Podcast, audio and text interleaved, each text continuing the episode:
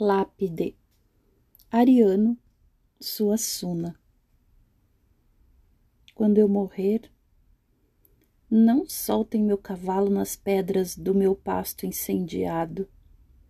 Fustiguem-lhe seu dorso alanceado com a espora de ouro até matá-lo. Um dos meus filhos deve cavalgá-lo numa cela de couro esverdeado que a arraste pelo chão pedroso e pardo chapas de cobre, sinos e badalos.